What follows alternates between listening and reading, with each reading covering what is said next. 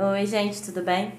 Aqui quem está falando é a Lara, professora de matemática, e hoje a gente vai continuar com a aula de trigonometria no triângulo retângulo.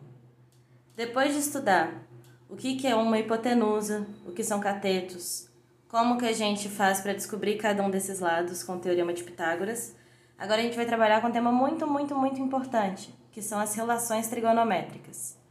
A gente conhece por seno, cosseno, tangente, tem algumas outras que a gente vai ver no futuro ainda.